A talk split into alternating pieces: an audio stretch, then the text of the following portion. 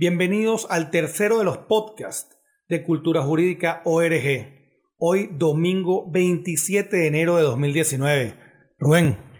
Sí, una semana la que transcurrió llena de hechos que posiblemente pasen a la historia patria y, sea reseñado por todos los libros, digamos, y estudios de importantes de, historia, ¿no? Eh, vamos a ver algunos de estos hechos. ¡Juro!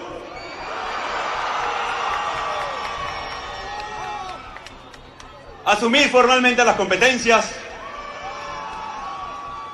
del Ejecutivo Nacional como el presidente encargado de Venezuela.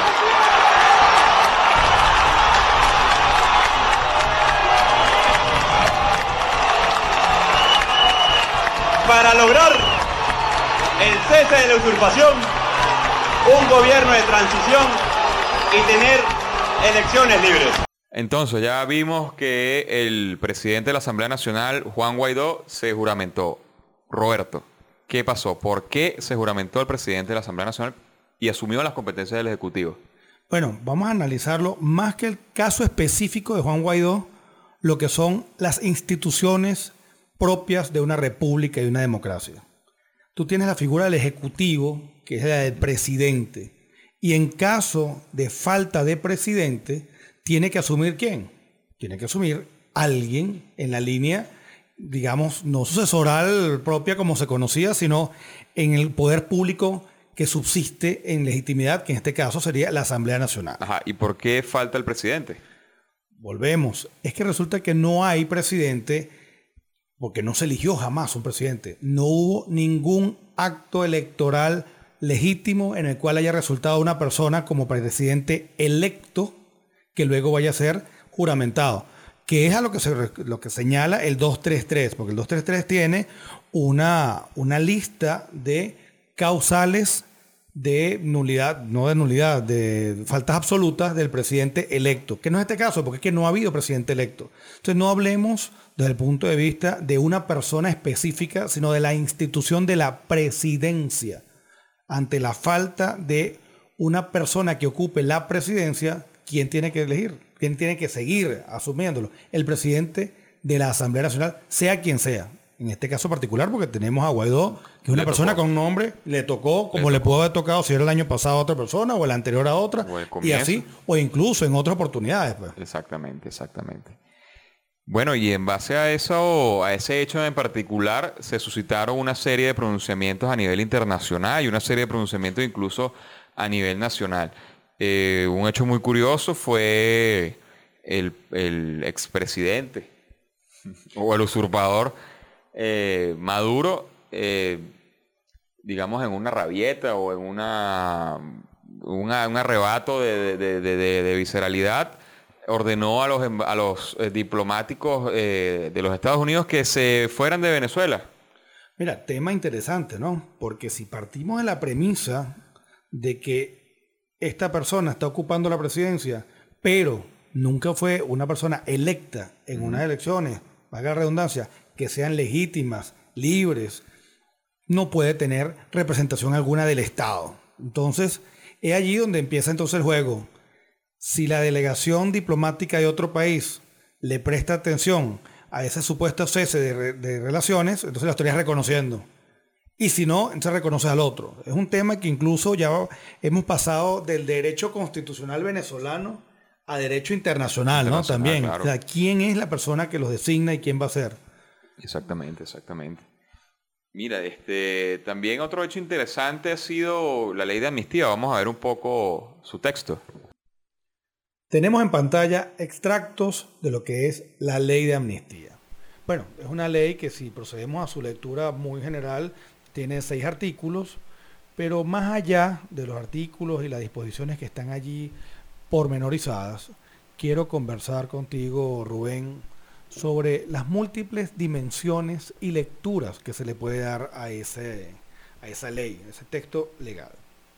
Bueno, yo veo que allí hay eh, dos lecturas principalmente, la lectura jurídica y la lectura política. A ver, en lectura política, bueno, evidentemente que se está haciendo un llamado a eh, las personas que hoy, que, que estuvieron en el exgobierno o, o, o en el exgobierno de facto que hemos venido teniendo desde, desde el 10 de enero para acá, a que, bueno, cumplan lo que dice la Constitución, el 333, el 350, ¿no?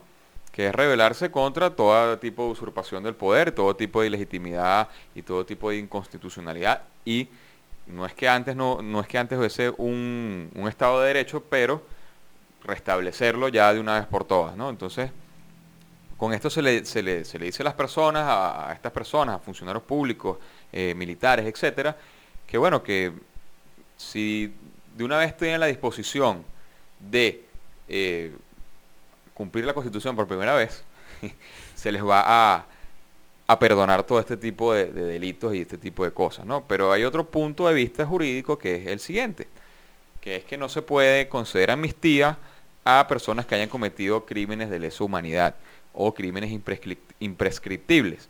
Entonces, en es- desde ese punto de vista, habría que analizarlo con bastante detenimiento. No se le puede, no se puede crear una ley de amnistía que sea la ley de la impunidad. También hay unos aspectos allí un poquito más técnicos que prefiero reservármelos para el buen eh, camino de la situación política que estamos viviendo, que podríamos analizarlo inclusive en otro podcast. Mira, hemos estado claro que el efecto de lo que es el chavismo, luego devenido en el madurismo, tiene múltiples dimensiones. Una dimensión, por supuesto, es eminentemente jurídica, otra dimensión es eminentemente política, y las, bueno, las hay humanitarias, las hay económicas, etcétera. Entonces, tratar de resumir en seis artículos una pretendida ley, o de una ley, porque en efecto, digamos, tiene un carácter normativo, eh, sería imposible, ¿no? Vemos que hay varias cosas. Tengo mis observaciones, tengo mis observaciones de que por qué no cabe una ley de amnistía en estos términos. Porque que solamente puedes amnistiar los hechos que sean delictuales o que sean eh, sancionables, ¿no?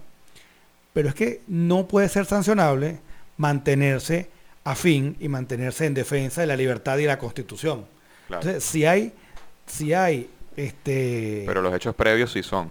Sí, pero es que si tú tienes alguna persona que es un preso político de unos hechos de hace unos cuantos años y lo estarías penalizando Claro, lo que- reconociendo lo- lo- de que la- estaba- de que se hizo bien un juicio y, y- y Claro. que todo esto, claro, cuando el Estado, el Estado de Derecho estaba en suspenso desde el 2 de febrero de 1999. Veamos por qué esto está en suspenso.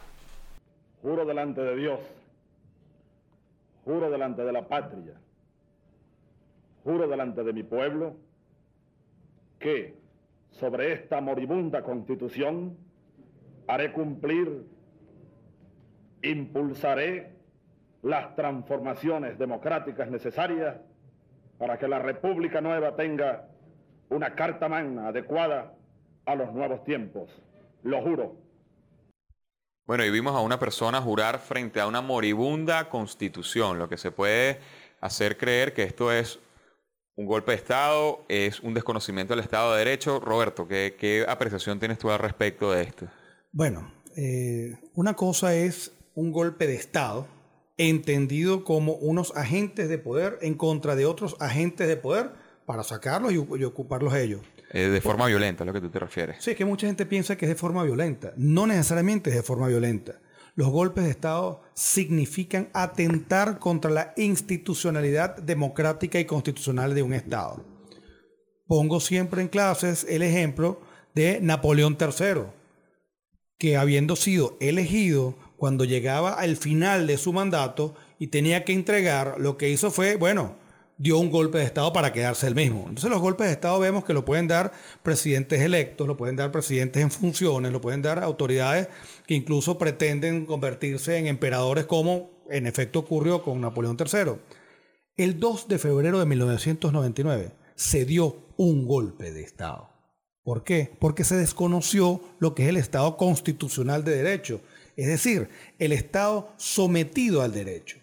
Mientras que otras manifestaciones e incluso otras juramentaciones lo que están buscando es encauzar el Estado al derecho. Es decir, mal puede ser llamado un golpe de Estado, sino por el contrario es la recuperación de los Estados. Correcto. Entonces, bajo esa misma línea, entendiendo que el golpe de Estado es atentar es contra los Estados y no contra una persona, sería indebido decir que le dan un golpe de Estado contra fulano o mengano. Este le dan es contra los estados. Ah, eh, Roberto, eh, ir retrocediéndonos un poco a lo que es la amnistía y este hecho fatídico de, de hace ya más de 20 años, o 20 años para ser preciso, del 2 de febrero de 1999. S- Ese día se configuró, se constituyó o se consolidó eh, la toma del poder por parte de un grupo irregular que instauró un régimen de facto. Eh, un régimen que ya en un podcast anterior denominó el profesor Fernando Fernández como un régimen anómico y dual. Entonces, en base a esto, si se concede la amnistía a personas que son categorizadas o catalogadas como presos políticos, estaríamos entonces reconociendo que las actuaciones de tribunales de ese régimen, que como ya señalé, es de facto, es eh, anómico, es dual eh, y, y es irregular eh, para, para- para resumirlo, ¿no? ¿Estaríamos reconociendo esto? En esos términos sí. Por eso es que mis reservas a llamarlo como ley de amnistía. Yo sería un poco más afín en analizar lo que sería la justicia transicional. El problema de la idea de justicia transicional es que se entiende también como impunidad. Justicia transicional no significa en modo alguno este, impunidad de que, bueno, vamos a borrón y cuenta nueva. Por el contrario. ¿Quién sería el encargado de, de- de- de- esa, de ese régimen de justicia transicional? Este gobierno que, que dice el señor Guaidó que va a lograr, que tiene como objetivo cese, de la cese de la usurpación, elecciones libres y gobierno de transición. ¿Quién, ¿quién es el encargado? ¿El gobierno de transición? No, no puede ser un gobierno de transición. Porque siendo un gobierno de transición, también sería excepcional. Y entonces, eh, tú en una situación excepcional, mal podrías tomar decisiones de este tipo que serían pues, para poder llevar a una administración de justicia global. Porque justicia transicional, volvemos, no solamente es aquellos hechos o actos que tengan, este, digamos, connotaciones sancionatorias o penales. Justicia transicional también tiene que ver con aquellas personas desplazadas, Claro. con aquellas personas que les quitaron las propiedades con las mal llamadas expropiaciones. Vemos como en el caso de Colombia el régimen de justicia transicional tiene que ver con los, con los desplazados y las ocupaciones, cómo devolverles sus propiedades. Exactamente. Entonces, ya que hablamos del gobierno de transición, ¿quién sería ese gobierno de transición? Porque eh, sería la Asamblea Nacional, que es el único órgano legítimo eh, que reconoce la comunidad internacional, o sería un, un grupo de personas designadas por el presidente encargado Juan Guaidó. Haces mención a cosas muy importantes, ¿no? Uno, de la Asamblea Nacional, porque te acuerdas que hace unos cuantos días pretendían de que la encargaduría de la presidencia se hiciera a través de, De forma colegiada. de forma colegiada, ¿no? Eso no, Claro, no cabe, no, no existe. De que también, eh, ya que haces mención de eso, vimos a un diputado que hoy en día es el- uno de los vicepresidentes decir algo que me, me hace pensar a mí que no, no ha leído la Constitución. Veamos. Estamos en un momento excelente. Estamos en un momento donde el Poder Legislativo se ha reposicionado como el ductor y el, y- y- y El el canal del liderazgo Sí. de esa sociedad venezolana que reclama cambio y eso no lo podemos de la Eh, noche a eh, la mañana este papel- tirar por una claro. ventana porque Con los, malas opi- decisiones. porque los opináticos, los consejos de sabios, los grandes intelectuales, los managers de tribuna indiquen qué es lo que tiene que hacer el Parlamento, porque ahora el Parlamento tiene muchísimos jefes y no Diputado Zambrano, con mucho respeto, eh, no comparto su opinión debido a que históricamente los parlamentos, las asambleas, los congresos o como quiera que se llamen, representan a los pueblos. ¿Qué quiere decir esto? Que sí, que tiene muchos, muchos, muchos jefes y que la conjura de sabios, eh, opinadores de tribuna, deben ser escuchados, les guste o no les guste. Ese es su trabajo como diputado. Entonces, Roberto, ¿qué, mere- qué opinión merece este tipo de comentarios por parte de- de los que hoy en día son diputados? Bueno, te imaginas que abramos esto al tema de, de derecho constitucional y los diputados, no vamos a terminar nunca, ¿no? Hemos estado viviendo desde 20 años para acá un estado de derecho tribal, un estado barbárico. Yo, esto es un primitivismo incluso eh, generalizado, ¿no? Se desconoce cuáles son las instituciones, incluso se le está dando al concepto de constitución y constitucionalismo una dimensión que no posee, que es la de instrumento de ejercicio del poder. Es decir, que quien tenga la, la, constitución la usa para el ejercicio del poder y eso no es así, es para controlar el ejercicio del poder. Por eso que incluso vemos naciones prósperas que ni siquiera tienen una constitución escrita. O, escrita en un solo documento. O contenida en un solo texto. Bueno, tantos jefes tiene la Asamblea Nacional que cierto porcentaje del registro electoral tiene la capacidad y tiene la potestad de hacer llevar leyes y que sean discutidas de manera obligatoria dentro del seno de la Asamblea Nacional. No es que, no es que, la, no es que la Asamblea no tiene muchos, muchos jefes, que sí, es que todos somos los jefes de la Asamblea. Totalmente. Además de eso, bueno, entonces ese, ese punto, ¿quién debería conformar el gobierno de transición y cómo se debería conformar un gobierno de transición? A mí me gustaría destinarle un tiempito a estudiar el régimen de estado de excepción, pero los de verdad, verdad no aquello que hemos visto desde 1999 con las leyes habilitantes y luego leyes de emergencia.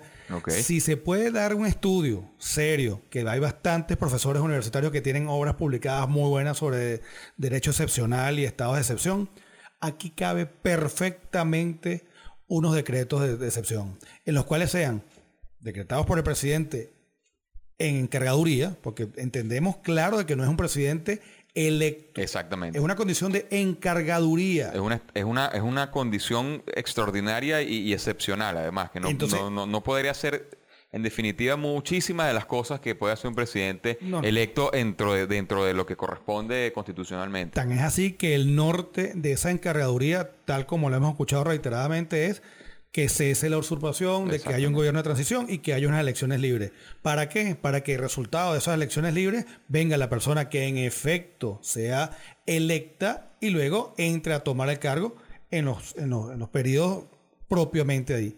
Pero lo importante es que esta persona encargada de la encargaduría, valga la redundancia, y que también sea excepcional, si puede dictar decretos de emergencia, también excepcionales Sí, dentro de los seis meses siguientes, porque la encargaduría y el régimen de excepcional no son incompatibles entre sí. ¿Y eso qué pasa? Tiene que ir a la Asamblea Nacional, como en efecto existe, y es la única que tiene legitimidad por elección, e incluso tendría que ir a una opinión del Tribunal Supremo de Justicia, que hay uno solo, no hay dos tribunales de justicia. Correcto. Hay uno solo, lo que pasa es que en estos momentos se encuentra en el exilio, pero en efecto es uno solo una reflexión final para cerrar este podcast que nos agarró la dictadura del tiempo nuevamente. No, simplemente que Venezuela transita hacia mejores tiempos, tiempos de libertad y todos y cada uno de nosotros cada vez que nos vayamos a dormir a nuestras casas, tomemos nota de lo que estamos viviendo y nuestras reflexiones,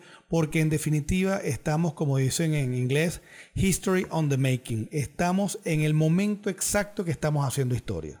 Exactamente, y los protagonistas de la historia somos todos y cada uno de nosotros somos los que debemos ser los jefes de la Asamblea Nacional, los jefes de quien tome el Ejecutivo Nacional y sobre todo tener mucha conciencia de que la historia no se equivoca, los tiempos son eh, los que son, no hay que dejar pasar eh, las oportunidades y es hora de hacerlo bien. Muchísimas gracias.